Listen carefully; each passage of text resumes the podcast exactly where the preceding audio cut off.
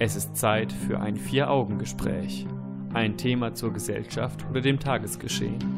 Ein Blickwinkel, der über die übliche Berichterstattung hinausgeht. In einem Gespräch unter vier Augen. Und darum geht es jetzt. Die Zukunft des Journalismus. Wie lässt sich der Missbrauch des Journalismus verhindern? Werden Zeitungen aussterben? Vier-Augen-Gespräch mit Jan Keke und Stefan Seefeld. Der Journalismus steckt in der Krise. Diese Diagnose geistert bereits seit einigen Jahren durch die Branche. Eine sinkende Auflage im Printjournalismus, geringere Werbeeinnahmen im Internet durch Adblocker und neue Informationsquellen aus dem Internet lassen nichts Gutes erahnen, wenn es an die Zukunft des Journalismus geht. Der Fall des ehemaligen Spiegelautors Klaas Relotius untergräbt zusätzlich die Glaubwürdigkeit des Journalismus. Wie kann es in Zukunft mit dem Journalismus weitergehen?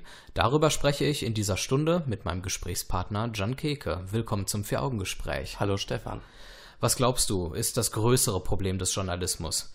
Dass ihn viele für unglaubwürdig halten oder dass ihn viele für verzichtbar halten? Ich würde sagen beides. Konsumenten von äh, journalistischen Medien müssen einerseits wissen, dass Journalismus für die Demokratie unverzichtbar ist, denn wie sollten wir sonst in der Masse und in der Form an Informationen kommen, die für unsere Wahlen ja auch und unsere politischen Entscheidungen sehr wichtig sind. Mhm. Gleichzeitig ist es natürlich wichtig und unerlässlich, dass wir diesen Medien Glauben schenken.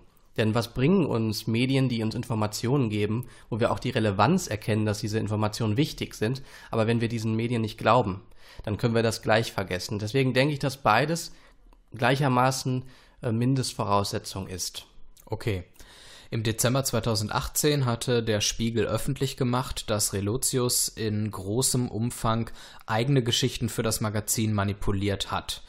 Die gefundenen Fehler in 28 untersuchten Texten reichen von ungeprüft übernommenen falschen Fakten über Übertreibungen bis hin zu Erfindungen.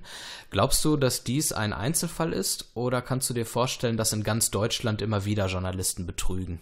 Ein Einzelfall ist es ganz sicherlich nicht. Ich würde sagen, dass das immer wieder mal vorkommt. Das ist ganz normal, so wie es auch in anderen gesellschaftlichen Bereichen so ist, dass negative Dinge vorhanden sind. Wir mhm. haben immer eine gewisse Form der Kriminalität. Natürlich gibt es Instrumente und Mechanismen, mit denen man diese negativen Aspekte eines bestimmten Bereiches möglichst klein halten kann. Aber es wird immer etwas geben, was nicht gut ist. Und es gibt auch ein großes prominentes Beispiel, Tom Kummer hat zum Beispiel im Jahr 2000 äh, einige Interviews gefälscht und hat damit für einen größeren Medienskandal gesorgt. Er wurde 2013 auch nochmal eingestellt, äh, ihm wurde quasi eine zweite Chance gegeben äh, bei einem schweizerischen Magazin und dann wurde ein paar Jahre später wieder festgestellt, dass er plagiiert hat, dass er was kopiert hat und dass er also nicht nur eigenständig gearbeitet hat. Hat er mal Gründe dafür genannt, warum er so immer wieder gehandelt hat, selbst als man ihm eine zweite Chance gegeben hat? Er wusste, er musste ja quasi wissen, dass das, wenn er das jetzt nochmal macht und es auffliegt, wohl das endgültige Karriereende bedeuten würde. Ich kenne jetzt nicht die Gründe dafür, dass er es nochmal gemacht hat. Ich weiß aber, dass in der Diskussion um die Fälschungen auch immer angeführt wurde, dass es Journalismus ja nicht immer in der Reihenform auftritt, dass es ja auch eine Frage des Stils ist, wie man über Dinge schreibt und dass literarische Elemente durchaus auch mal im Journalismus auftreten können. Mhm. So haben wir zum Beispiel in unserer Sendung im Vier-Augen-Gespräch auch mal ein Hörspiel, so ein Mini-Hörspiel produziert, um ähm, die Wegrationalisierung von Arbeitsplätzen irgendwie darzustellen und vielleicht auch mal so ein bisschen zu appellieren, um vielleicht auch zu äh, erschaudern. Gut, finde ich ehrlich gesagt ein bisschen fragwürdig dieses Argument, weil es eine Sache ist, gewisse Stilmittel zu benutzen, um Informationen zu transportieren und auf der anderen Seite wird man wirklich falsche Informationen benutzen. Ähm, das eine kann man nicht mit dem anderen wieder gut machen oder irgendwie aufwägen. Finde ich fragwürdig, das auf diese Weise zu begründen. Wenn wir uns nochmal Relotius angucken, er selbst sagt, es sei ihm nicht um das nächste große Ding ge äh, gegangen. Er sagte eher, Zitat, es war die Angst vor dem Scheitern. Zitat Ende. Je erfolgreicher er wurde, desto größer sei sein Druck geworden, nicht scheitern zu dürfen. Und dann sagte er, Zitat, ich bin krank und ich muss mich jetzt, ich muss mir jetzt helfen lassen. Zitat Ende. Was hältst du von Relotius Erklärung? Ja, ich halte sie jetzt, also ich halte sie durchaus für glaubhaft, weil ich meine, wir leben ja in einer Gesellschaft, wo es durchaus sowas wie Leistungsdruck gibt, wo es durchaus auch so ist, vor allem in der Medienbranche ist es so, dass die nicht einfach ist. Wenn man dort bestehen möchte, wenn man dort erfolgreich sein möchte, dann muss man sehr gut sein. Und vielleicht ist es nicht so einfach möglich, gut zu sein und dauerhaft gut zu sein und dauerhaft gute Texte zu schreiben. Andererseits kann es natürlich keine Entschuldigung dafür sein, was er getan hat. Mhm. Das heißt, es kann, es kann eine Erklärung dafür sein, es kann äh, aufzeigen, dass man im Bereich Journalismus noch etwas tun muss, dass man die Arbeitsverhältnisse vielleicht mal überprüfen muss. Ich wollte gerade fragen, ob es da tatsächlich ein strukturelles Problem gibt, denn ein Thema kann bedeutsam sein, aber trotzdem kein Interesse bei den Lesern oder anderen Medien auslösen. Wir schauen mal in den nächsten Minuten, was man tun kann, um weitere Fälle von Missbrauch im Journalismus zu verhindern und wie sich die Zukunft des Journalismus gestalten kann und welche Weichenstellungen dafür vorgenommen werden müssen.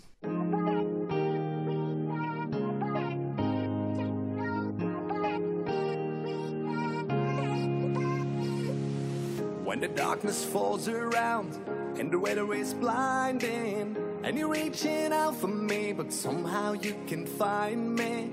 When you feel me, grab your hand, pull my arms around you. I will be the one you know that you can trust and hold on to. Gone are the days of thinking no one's standing by you. I'm right here through doubt and fear, as certain as I can be. Us far from now. Let the future scream and shout. If the world turns upside down, I'll save you. Even if the angels cry,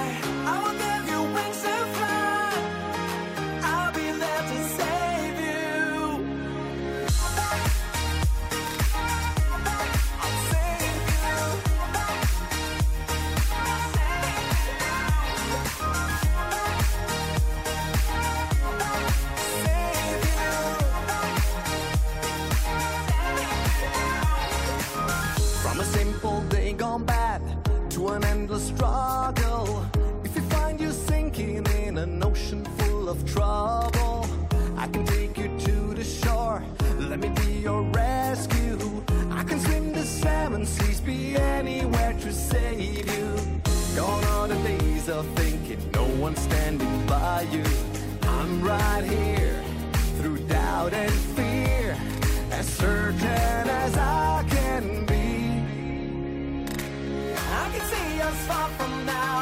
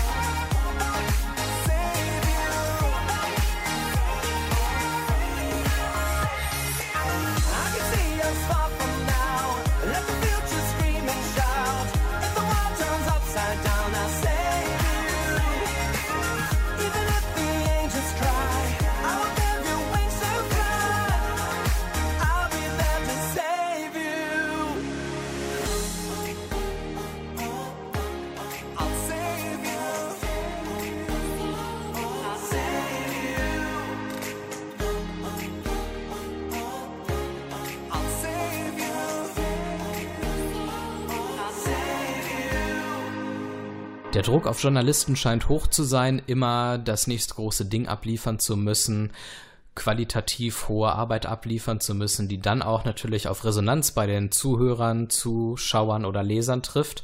Damit ein Medienhaus, eine Zeitung, ein Verlag auch erfolgreich ist. Das ist zumindest so ein bisschen das Argument gewesen, das Klaas Relotius vom Spiegel erwähnt hat. Er hatte Angst zu versagen und diesem Druck nicht mehr gerecht zu werden und den nicht mehr standhalten zu können. Und wir sollten jetzt mal darüber sprechen, wie man Missbrauch im Journalismus ja da präventiv äh, vorgehen könnte. Was muss geschehen, damit sich solche Fälle nicht mehr wiederholen? Also erstmal würde ich unterscheiden zwischen schlechten Journalisten und äh, schlechten Medien. Mhm. Das heißt, es gibt Zeitungen, die vielleicht nicht gut arbeiten und es gibt Journalisten, die nicht gut arbeiten. Und es kann schlechte Journalisten in guten Medien geben und äh, umgekehrt. Was bedeutet das äh, denn, wenn eine Zeitung schlecht arbeitet? Ähm, wenn eine Zeitung, also wir müssten natürlich mal erarbeiten, was eigentlich die Tugenden einer Zeitung zum Beispiel sind. Mhm. Und eine Tugend ist ja sicherlich, ähm, naja, zu informieren. Möglichst objektiv. Wir wissen, dass Objektivität nicht möglich ist, aber man möchte möglichst objektiv sein. Mhm. Und man möchte auch möglichst seine Subjektivität verlassen. Das geht auch nur ganz schlecht, weil man natürlich nur in seinem Rahmen denken kann, in seinem persönlichen Rahmen, aber man kann zumindest immer das Beste wollen. Und was genau unterscheidet da jetzt eine gute Zeitung von einem guten Journalisten? Ist es nicht der Journalist, der möglichst objektiv für die Zeitung schreibt? Ist die Zeitung nicht nur der Träger der Information? Naja, die Zeitung gibt ja sicherlich auch ähm, vor, inwieweit ähm, die Journalisten arbeiten sollen wie die Artikel geschrieben werden sollen, ob sie manipulativ sind, zum Beispiel, ob sie zum Denken anregen sollen, ob sie einfach nur berichterstattend sind. Mhm. Und wenn wir jetzt mal zwischen Bild und Süddeutsche Zeitung vergleichen, dann sehen wir natürlich, dass die Bild auch durchaus ähm, bestimmte Tugenden hat oder Kompetenzen hat, was zum Beispiel Schnelligkeit angeht. Also es gibt Medien, die sind schneller und Medien, die sind langsamer. Mhm. Dafür ist aber jetzt bei, bei der Bildzeitung zum Beispiel die Tiefe nicht immer so gegeben.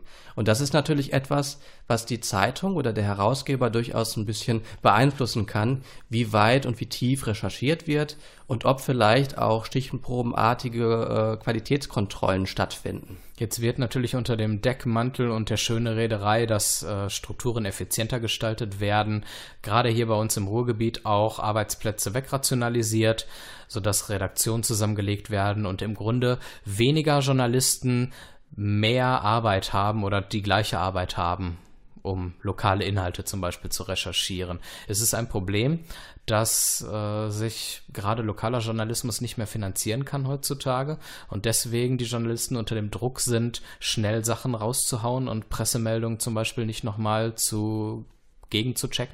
Natürlich erleben wir auch bei Zeitungen, die früher vielleicht weniger boulevardmäßig waren, dass sie immer näher an den Boulevardjournalismus herantreten, herankommen weil äh, Texte und Themen immer reißerischer sein müssen. Mhm. Dafür kann man als Leser natürlich auch Verständnis haben, weil was hat eine Zeitung davon am Ende, wenn sie nicht mehr existiert?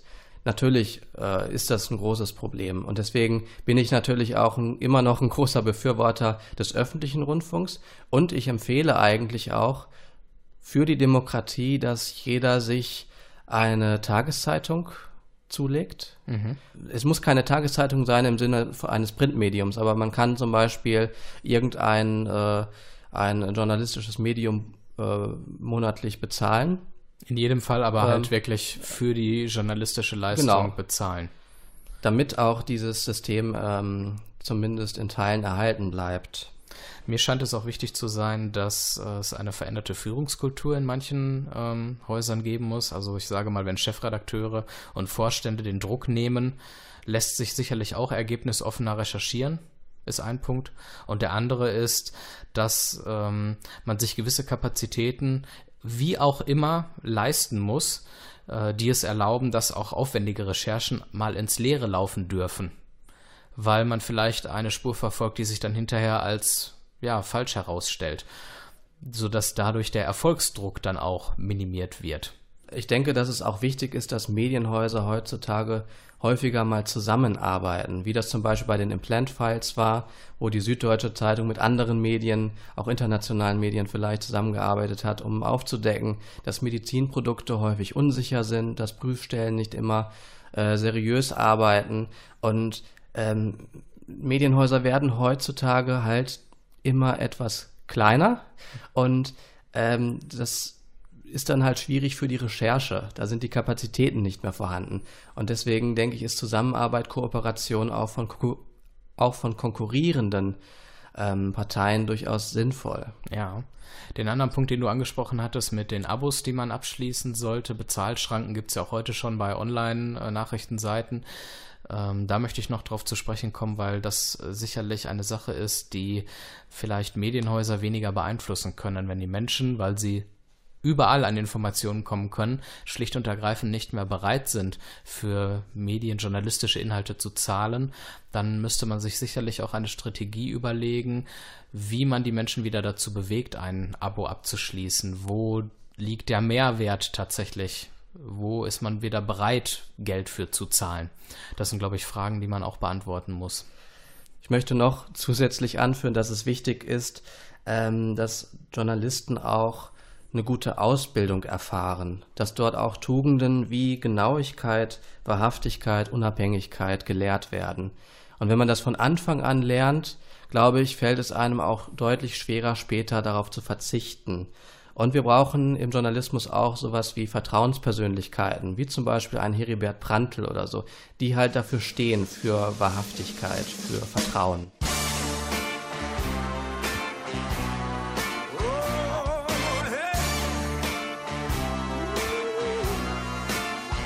Unendliche Stunden habe ich mit dir verbracht.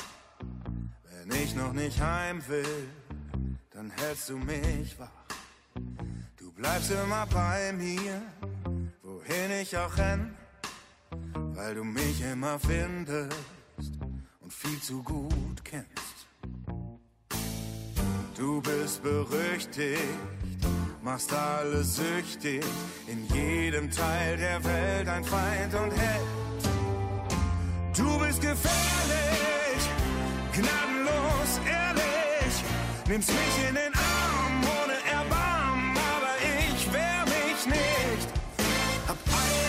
eigentlich genug von dir, doch ich weiß, du hast noch viel mehr zu geben.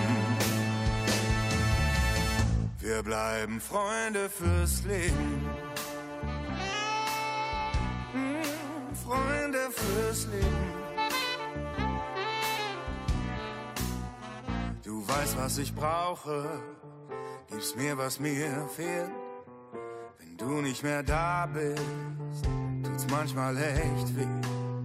Wenn mir alles zu viel wird, betäubst du die Angst, erträgst alle Sorgen wenn ich mit dir tanz. Du bist berüchtigt, machst Traurige glücklich, in jedem Teil der Welt ein Freund für Geld. Du bist gefährlich, gnadenlos ehrlich, nimmst mich in den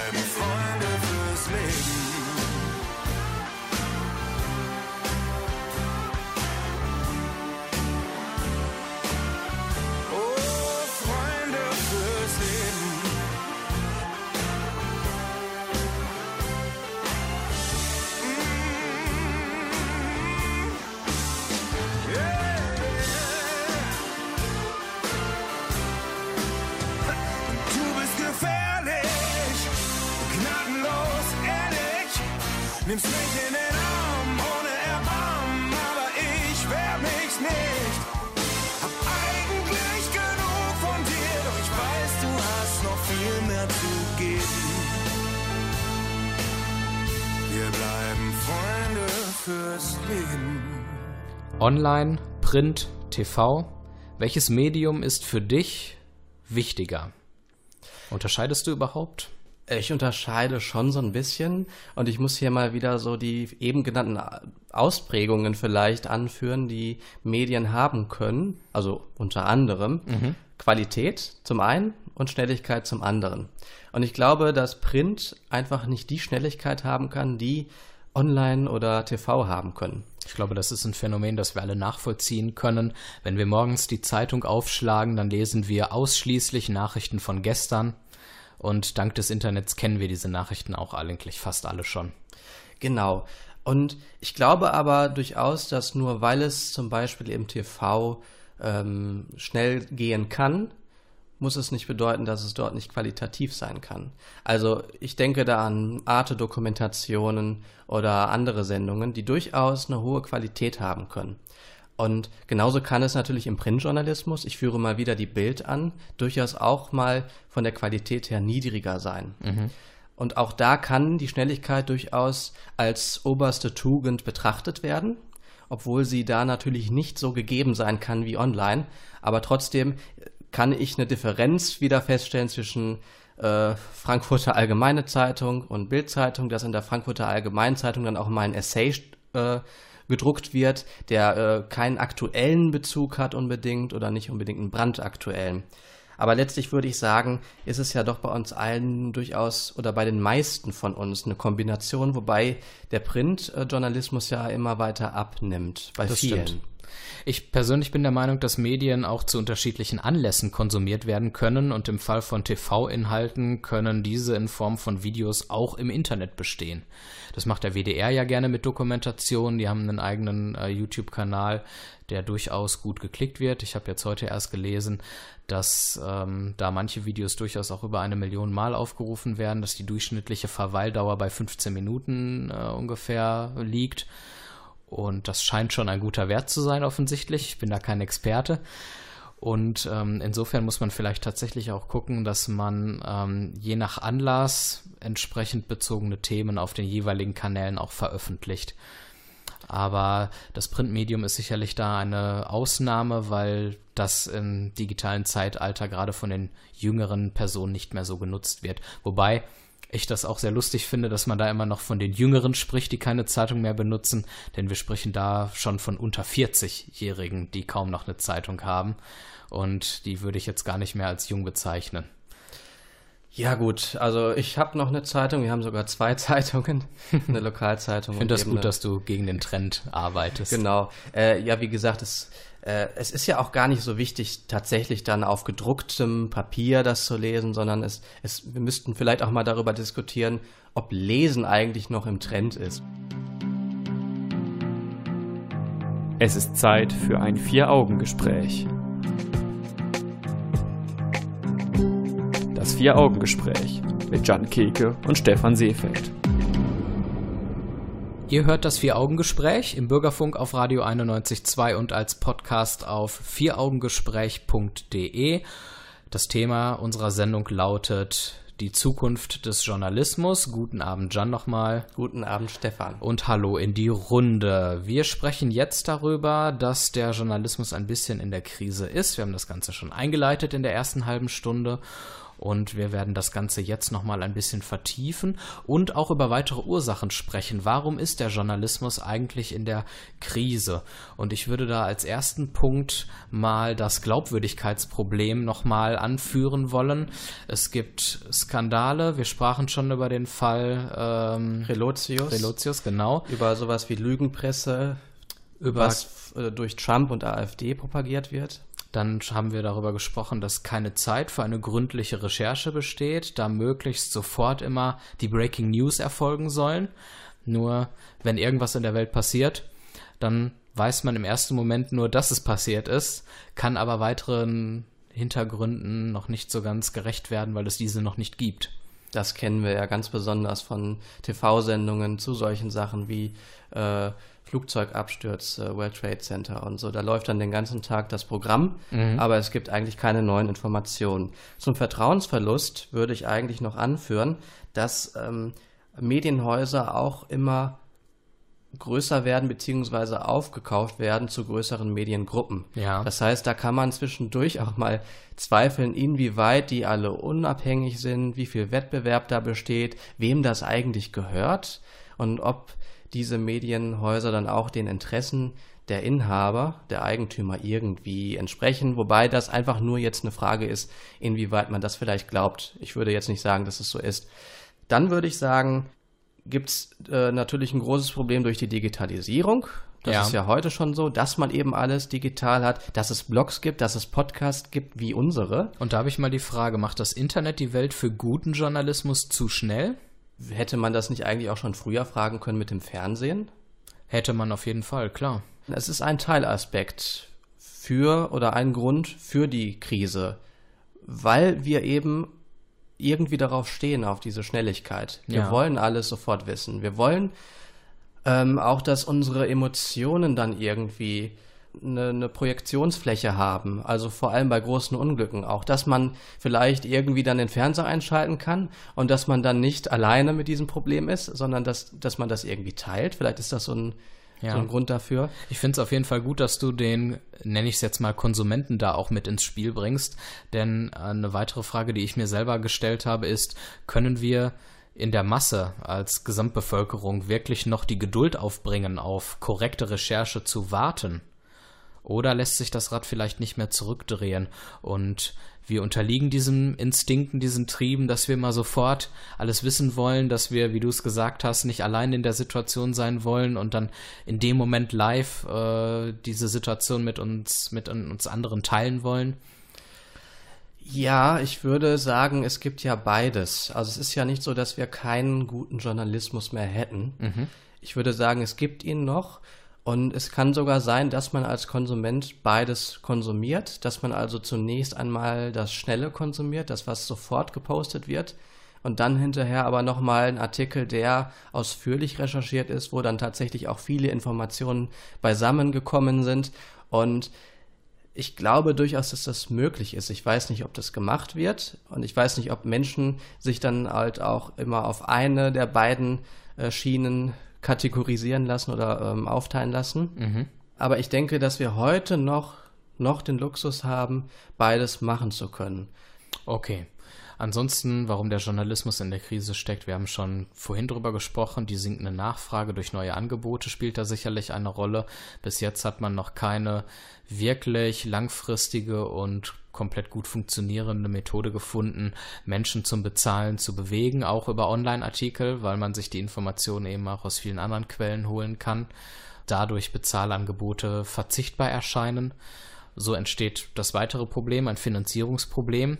Gerade bei den lokalen Tageszeitungen ist das sehr stark zu spüren.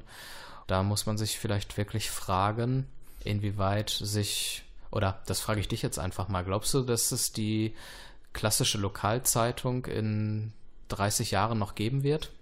Also solche weiten Prognosen äh, zu treffen, das halte ich für sehr unseriös, Also weil sich bis dahin auch wieder komplett neue Entwicklungen ähm, ja, stattfinden können. Ich glaube durchaus, dass man irgendwann auch wieder so ein Bewusstsein dafür bekommt, dass, also es zumindest die Möglichkeit besteht, dass man wieder ein Bewusstsein dafür bekommt, dass Lokalmedien gar nicht schlecht sind und wichtig sind und dass man die auch mal konsumieren möchte. Ich halte es für überhaupt nicht sinnvoll, eine Prognose für 30 Jahre festzulegen. Ich würde einfach sagen, dass wir in den nächsten fünf bis zehn Jahren eine Veränderung zu erwarten haben und wir sehen werden, wie die Medienhäuser darauf reagieren.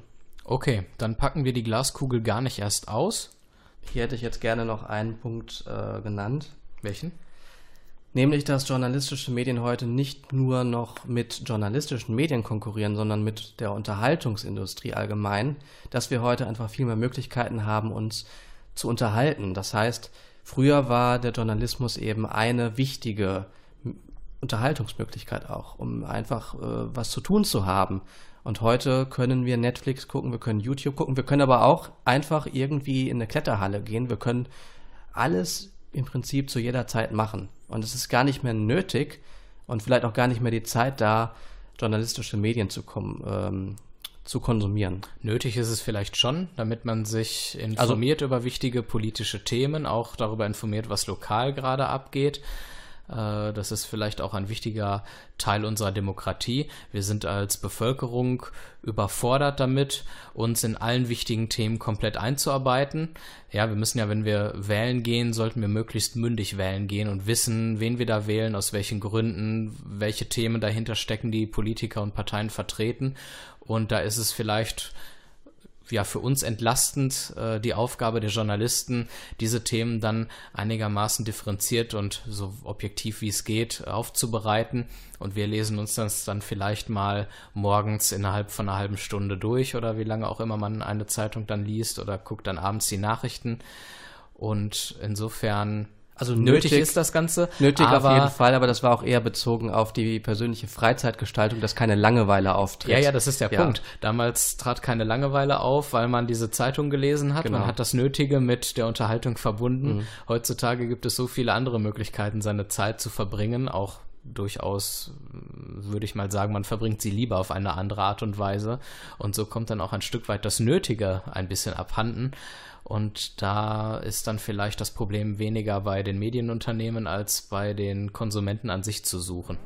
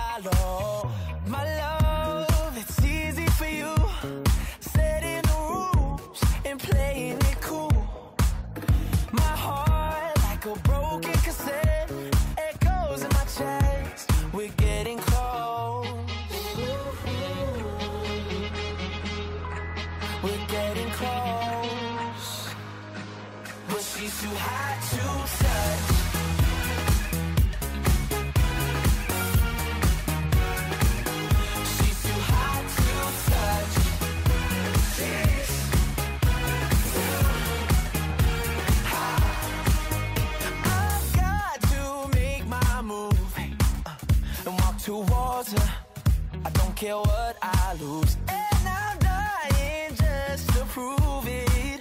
But she's elusive. No matter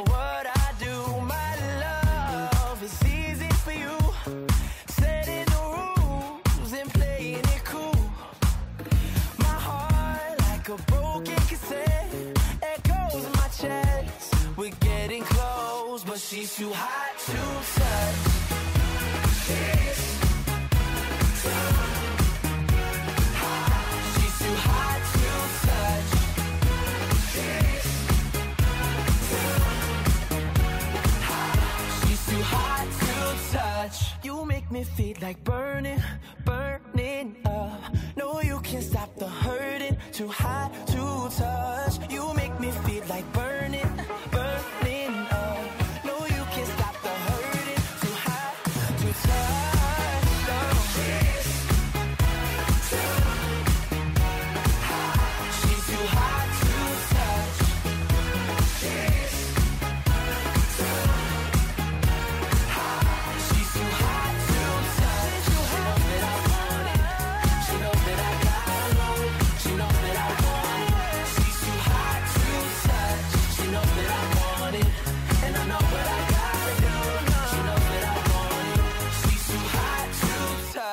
Der Journalismus der Zukunft ist das Thema in dieser Stunde im Vier-Augen-Gespräch und wir haben schon ein bisschen den Lokaljournalismus angesprochen, der insbesondere gerade im Printbereich in der Krise steckt.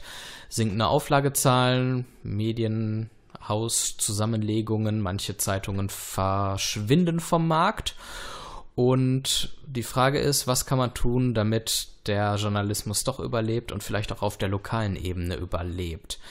Vielleicht ist eine engere Bindung zum Volk möglich. Es gibt, das ist allerdings immer eine blöde Frage, Paderborn, ist das noch NRW? Ja, ne? Ja, soweit ich weiß, liegt Oh Gott. Paderborn noch gut. Sehr, sehr in peinlich. NRW. In Paderborn und Bünde, da ist es nämlich so, da gibt es ein äh, Lokalportal, nennt sich das. Die Kollegen machen es dort vor. Journalisten tauschen sich auf eine Art Nachbarschaftsportal aus und greifen Themen auf, die die Bürger bewegen. Das heißt, die klassische Richtung vom Sender zum Empfänger einer Nachricht wird damit aufgehoben und dadurch vielleicht auch das Interesse der Bevölkerung geschärft und gestärkt. Und die Leute bringen eher mal Themen mit ein. Ist das ein Projekt, das vielleicht auch in anderen Städten, wie auch hier in Dortmund, äh, Zukunft haben könnte? Bestimmt. In Dortmund gibt es ja durchaus auch den einen oder anderen, also Blog, wo sich dann Leute zusammengeschlossen haben, die dann über lokale Themen äh, schreiben. Die Frage ist, sind das Journalisten oder Das Privatpersonen? sind, also das sind äh, alles Journalisten, das heißt Leute, die woanders mal als Journalisten gearbeitet haben, auch in durchaus namenhaft, namhaften Redaktionen zum Teil. Mhm. Das war halt jetzt etwas, was ich mal bei einer groben Recherche über Dortmund herausgefunden habe.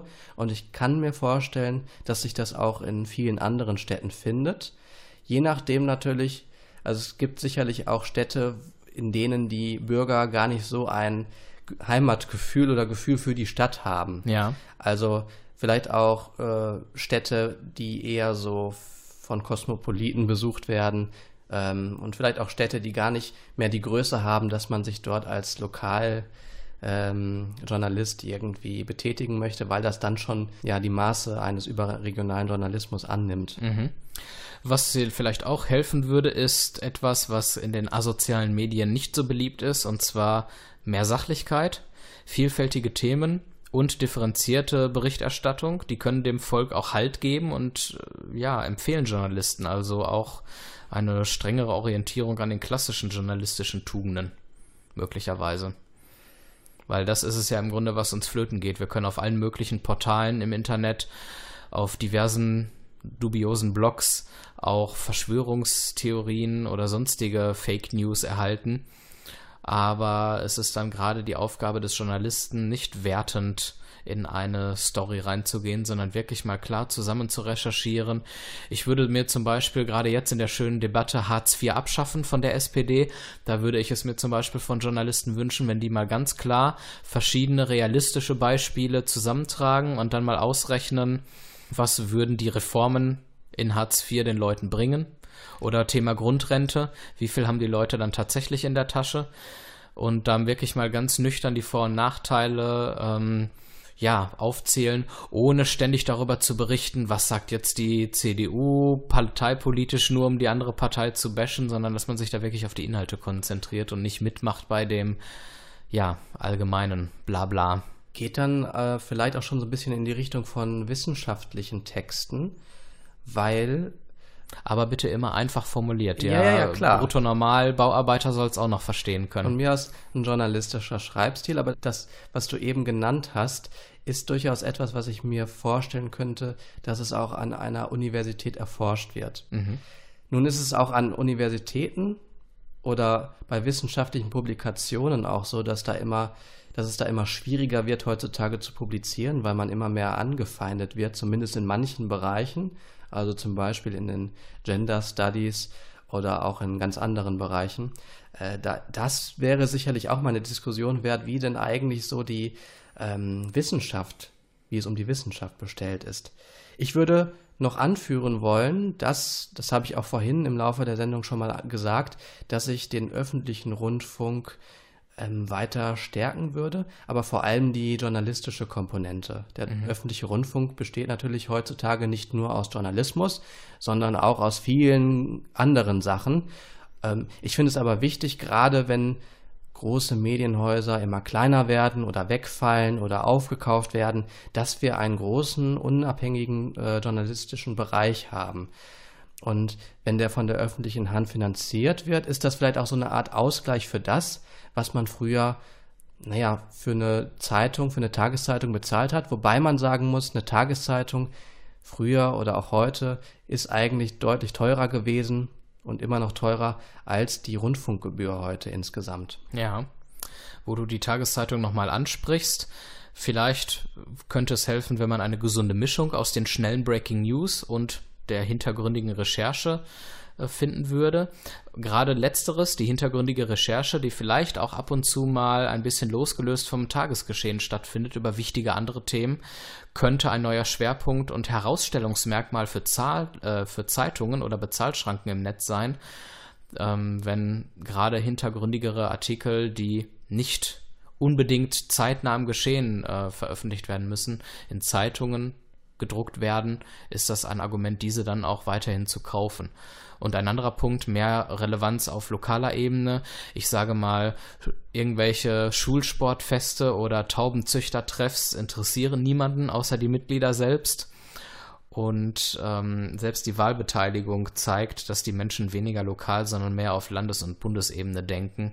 Dass man da dann auch schaut, wenn man auf lokaler Ebene unterwegs ist, dass man dann wirklich auch ein bisschen relevanter berichtet und nicht jeden, ja, jede Sache, die so passiert, groß aufbauscht. Glaubst du, dass KI für den Journalismus in naher Zukunft von Bedeutung sein wird in Bezug auf zum Beispiel Plagiatsprüfung oder auch Erstellung von Texten? Puh, da machst du jetzt einen Riesenfass auf ja. und wir haben nur noch zehn Sekunden. also können wir. Pass auf, da schreibst du einen Artikel zu und alle, die das interessiert, lesen das auf vieraugengespräch.de nach. Stichwort Hintergründe dann online.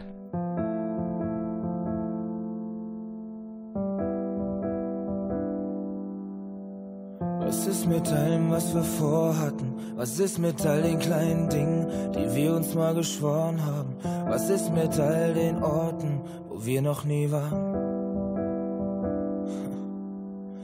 Was ist mit einmal um die Welt reisen? Ein Tag zu zweit mal allein und einfach nur im Bett bleiben? Was ist denn jetzt mit der Zukunft, die vor uns lag? Wir hatten doch Pläne und davon so viel. Wir kannten die Wege, jetzt geh ich ohne dich. Ey, wir hatten doch Pläne, wir hatten ein Ziel, wir haben geträumt und wir wollten so viel. Was nützen die Pläne, wenn das Wichtigste fehlt? Was ist mit wieder in den Norden ziehen? Zurück zu Freunden und Familie und wieder mal das Meer zu sehen. Unser Traum vom Leben, Zeit für uns. Oh, du wolltest doch mein Ring an deinem Finger. Wir wollten doch ein Haus und zwei Kinder. Und dann an allen Tagen nebeneinander aufwachen bis zum Schluss. Bis zum Schluss hatten wir Pläne und davon so viel. Wir kannten die Wege, jetzt geh ich ohne dich. Ey, wir hatten doch Pläne, wir hatten ein Ziel, wir haben geträumt und wir wollten so viel. Was nützen die Pläne, wenn das Wichtigste fehlt?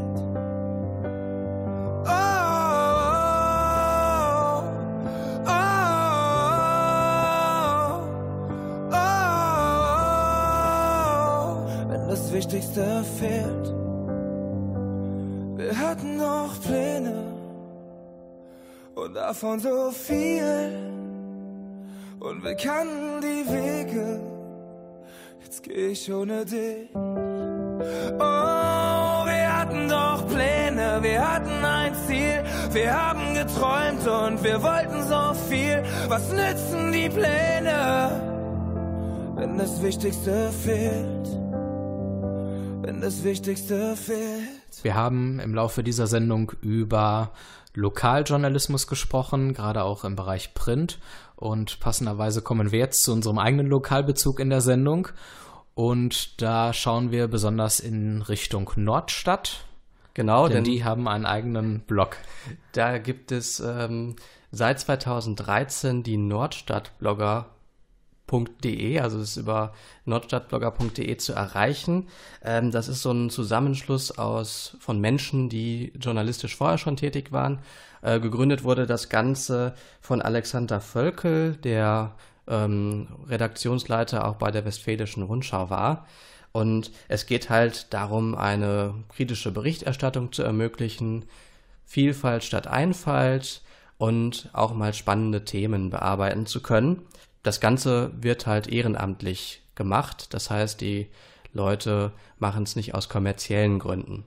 Du hast, bevor wir jetzt aufgezeichnet haben, angemerkt, dass die Nordstadt-Blogger möglicherweise nicht ganz objektiv und neutral sind, weil sie eigene Rubriken sogar auf ihrer Homepage haben zum Punkt Refugees Welcome. Das ist ja eine klare Positionierung.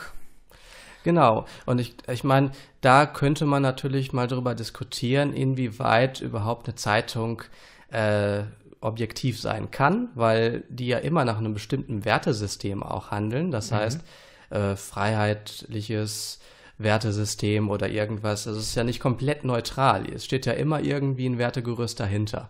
Und das ist jetzt nichts irgendwie, was man negativ unbedingt anführen müsste. Ähm, aber es ist halt etwas, was auffällt, wenn da ähm, direkt so eine große Rubrik zu Flüchtlingen ist, dass die halt auch eine bestimmte Wertvorstellung dazu haben. Und die Frage wäre dann, ist das Ganze einseitig in eine Richtung oder wird dort differenziert zum Thema Refugees berichtet? Muss man sich die Artikel dann mal auch genau angucken. Das wollten wir euch auch gerne anregen zu tun. Und Ihr könnt euch ebenfalls auch unsere Seite angucken mit Artikeln zu unseren Themen oder auch alle unsere Sendungen wie diese hier zum Nachhören. Das gibt's auf unserer Homepage vieraugengespräch.de. Denn hier im Radio sind wir jetzt erstmal wieder am Ende. Das war's schon wieder. Danke, Jan, für das Gespräch. Danke, Stefan. Wir sind im nächsten Monat wieder da. Wünschen euch einen schönen Abend. Gehabt euch wohl. Tschüss.